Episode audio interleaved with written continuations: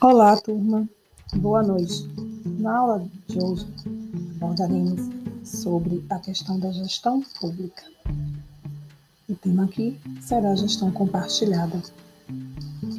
A lei de número 6.938 de 1981, que dispõe sobre a Política Nacional de Meio Ambiente, constituiu o SISNAMA, que é o Sistema Nacional de Meio Ambiente, o qual tem a finalidade de estabelecer um conjunto articulado de órgãos e entidades responsáveis pela proteção e melhoria da qualidade ambiental.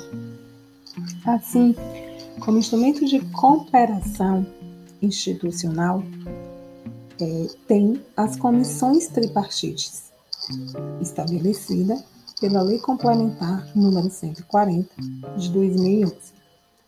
Sendo assim, as comissões tripartites nacional e estadual são formadas por representantes dos poderes executivos, da União, dos estados e dos municípios, que têm como objetivo fomentar a gestão ambiental compartilhada e descentralizada entre esses entes federativos.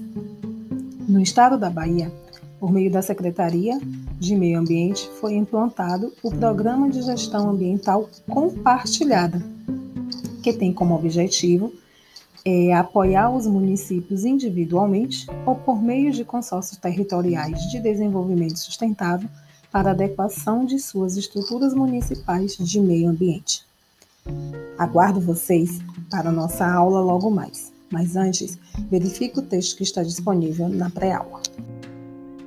Música